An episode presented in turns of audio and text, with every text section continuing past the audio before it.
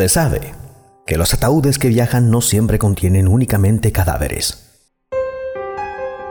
Muchas veces contienen cosas muy diferentes a un muerto cuando se trata de pasar fronteras. Ciertos ataúdes prestaron gran utilidad de este modo bajo la ocupación alemana en el transcurso de la última guerra.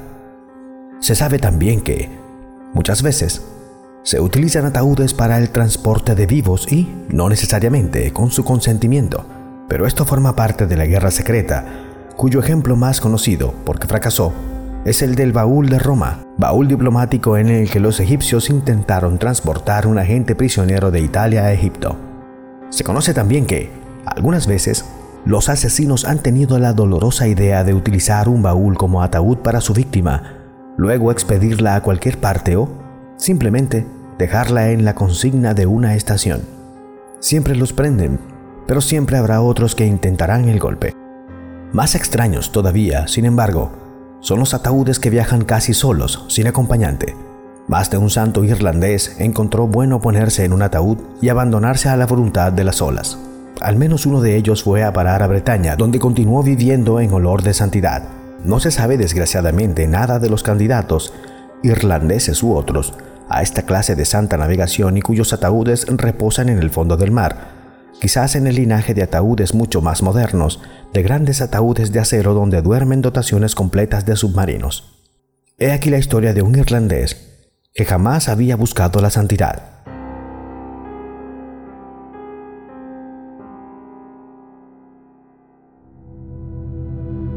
De padres irlandeses, pobres inmigrantes, Charles Coglan nació en la isla del Príncipe Eduardo, frente a las costas canadienses.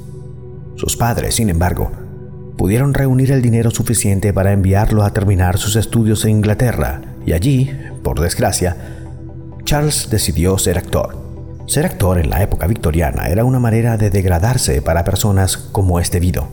Y Charles Coglan fue marginado de la familia con acervas críticas. Esto no impidió de ninguna manera que Coglan siguiera su camino e incluso triunfara.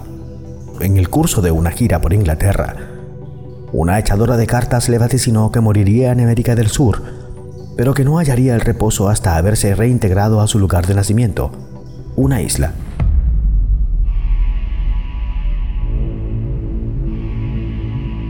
Impresionado o no, Charles Coglan murió súbitamente en 1898 mientras interpretaba Hamlet, Ser o no ser, durante una gira en Galveston, Texas. Lo enterraron presta y debidamente en un pequeño cementerio al borde de la mar, mientras que otro actor se apresuraba a asumir su papel. Dos años más tarde, un huracán barrió la costa y la desgraciada ciudad resultó parcialmente destruida mientras que el lado arenoso del cementerio era comido por el mar. A pesar de que su familia ofreció una recompensa, nadie encontró jamás el ataúd de Coglan. Justo ocho años después del huracán, en el mes de octubre de 1908, unos pescadores de la isla del Príncipe Eduardo sacaron una gran caja cubierta por algas y conchas que habían encontrado en un bajío. Se trataba del ataúd que contenía los restos mortales de Charles Coglan. Pudieron identificarlo de varias maneras, empezando por la placa de plata con su nombre clavada en el ataúd, y lo enterraron seguidamente cerca del lugar donde había sido bautizado unos 70 años antes.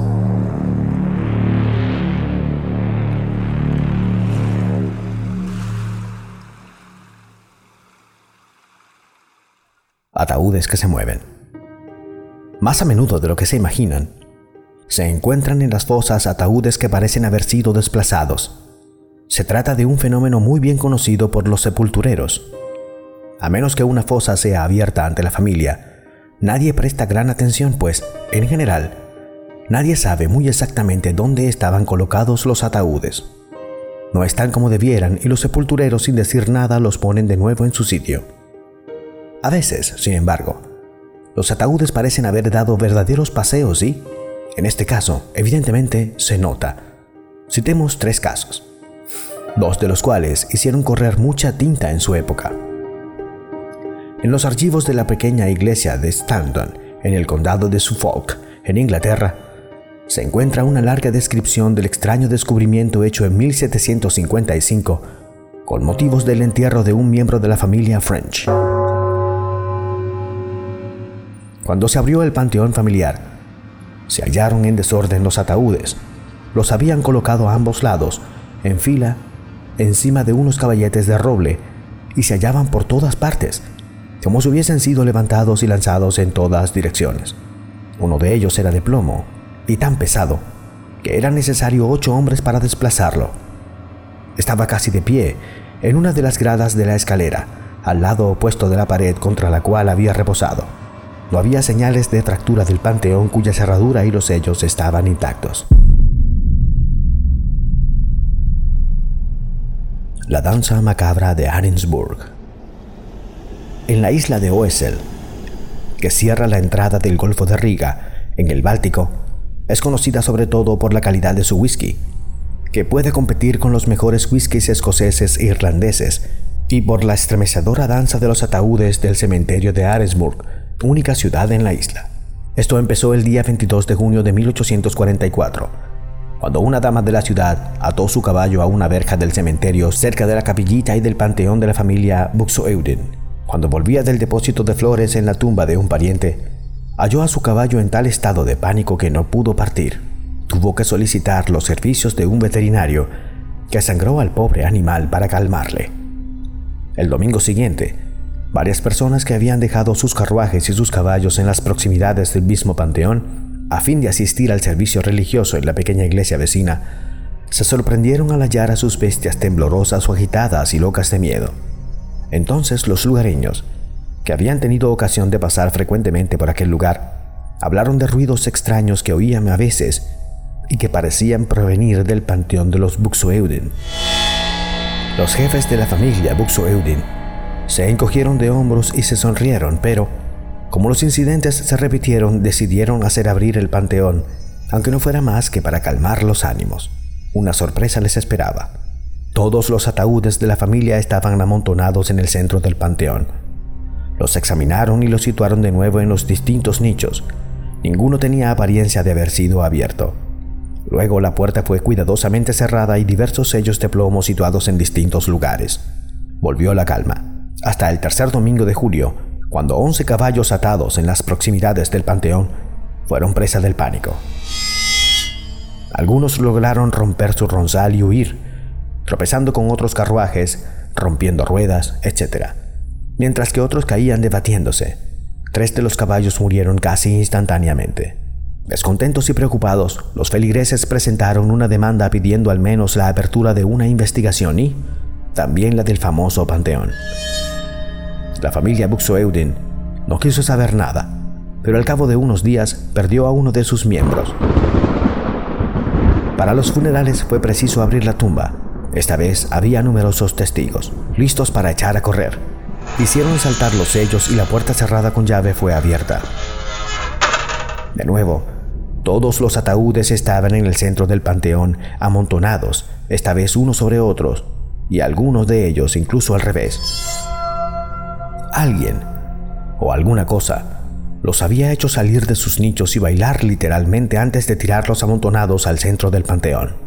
Perpleja, la familia depositó en un nicho vacío al fallecido, puso los restantes ataúdes en su lugar y de nuevo cerró cuidadosamente el panteón, poniendo otros sellos constituyeron un consejo de familia y, para poner fin a las intrigas, a las acusaciones que corrían de boca en boca, decidieron pedir que se iniciara una investigación oficial.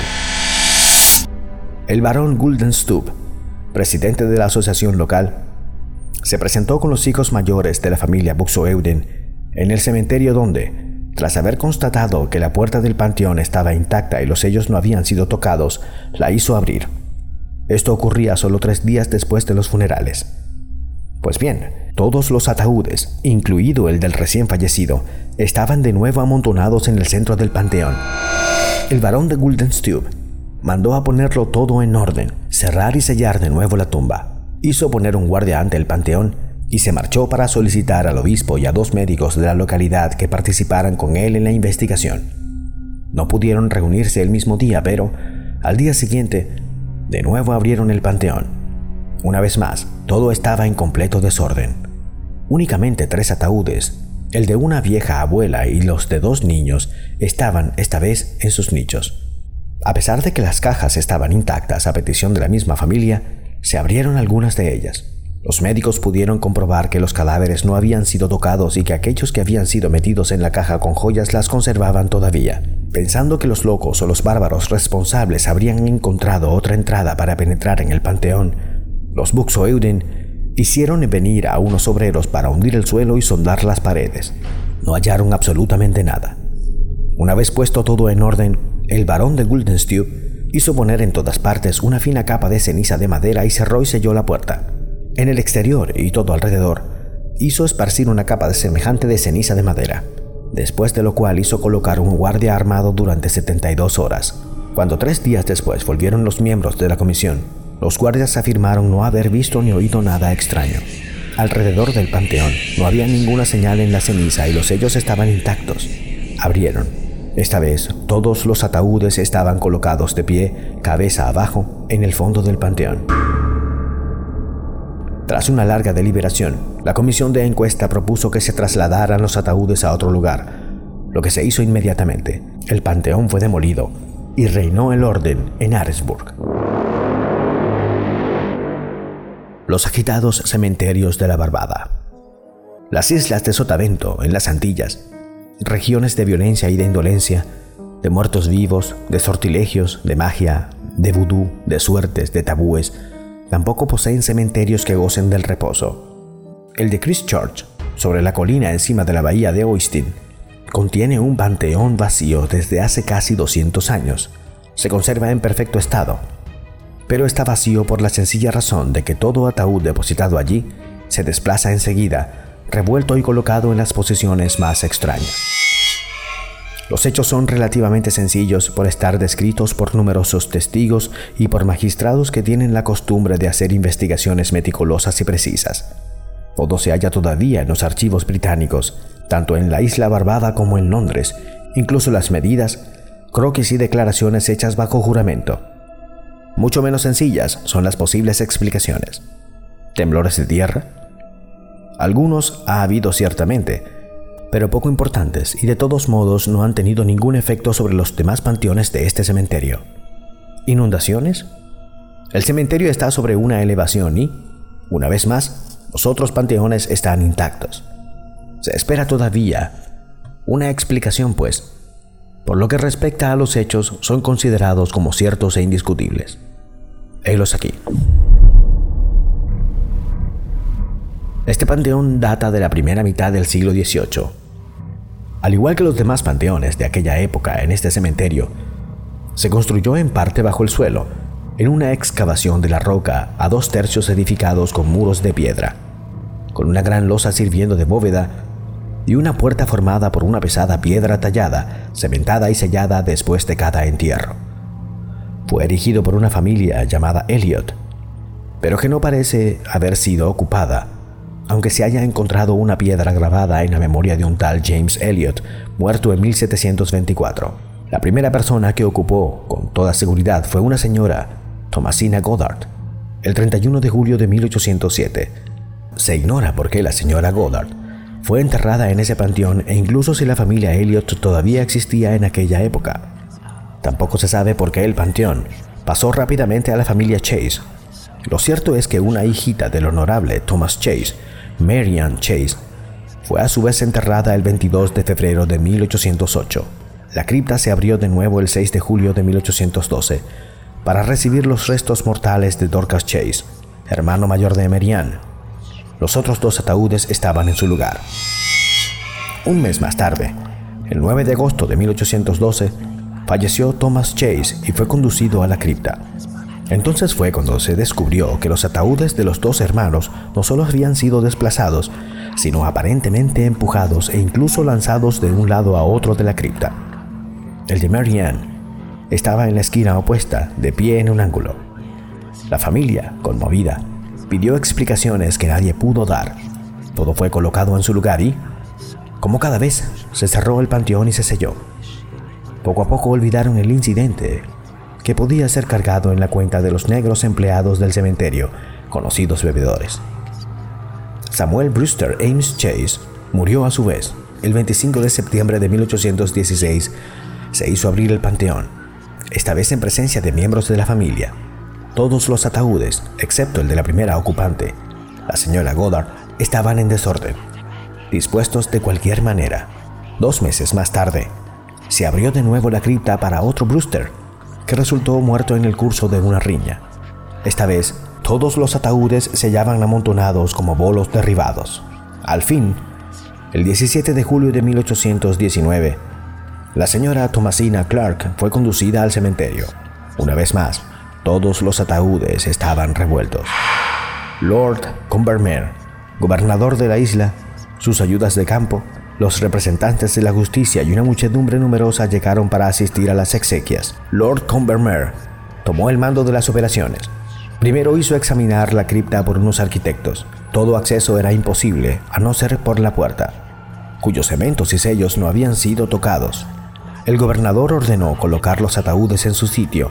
Luego hizo instalar arena fina en el suelo de la cripta y asistió en persona al cierre y sellado. Todos los ataúdes estaban en buen estado, excepto el de la señora Goddard, carcomido, que se depositó en una esquina. Fueron hechos planos y croquis del emplazamiento preciso de los restantes ataúdes antes del cierre de la cripta.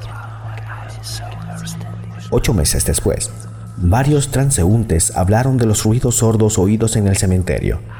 Sin dudarlo, Lord Combermere convocó a las autoridades religiosas, los representantes del ejército, los arquitectos con sus croquis, los albañiles y el 18 de abril de 1820 mandó abrir la cripta en presencia de la familia Chase.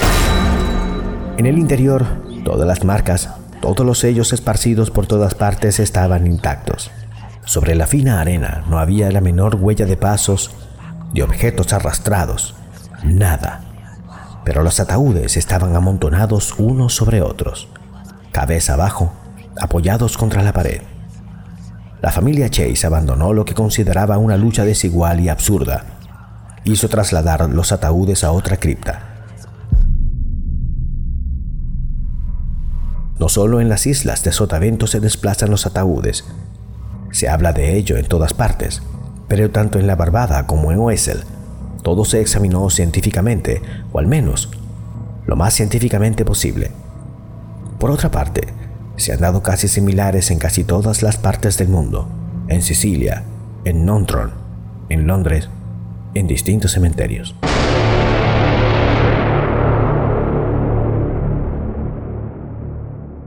Los ataúdes que desaparecen. Todavía en la isla Barbada, en 1943, pero esta vez en otro cementerio distinto, se hicieron extrañas observaciones. El 24 de agosto de 1943, los miembros de la logia masónica procedieron a la apertura de la cripta de Sir Evan MacGregor, cripta en la que también se hallaban los restos mortales de Alexander Irving, que introdujo la francmasonería en aquella isla al fin de rendirle homenaje. Al igual que las demás criptas de la isla, estaba construida y socavada en la roca y construida encima. De solidez a toda prueba, era preciso apartar la pesada piedra para llegar abajo por una pequeña escalera de seis gradas y detrás de esta primera piedra, la entrada había sido cerrada con ladrillos. Mientras estaban trabajando, los albañiles advirtieron un objeto que muy pronto identificaron como un extremo de un ataúd de plomo. Cuando el agujero fue lo suficientemente grande, vieron que este ataúd, que pesaba alrededor de 300 kilos, estaba derecho, apoyado contra el muro de ladrillos. Se trataba, sin duda alguna, del ataúd del Sir Evan MacGregor, salido de su nicho. Nada explicaba este misterio, ni tampoco el enigma de tres pequeños agujeros hechos a través del plomo del ataúd en el lugar de la soldadura. Pero todavía había otro misterio más enloquecedor. El ataúd del hombre al que querían honrar, Alejandro Irving, que también era de plomo, había desaparecido.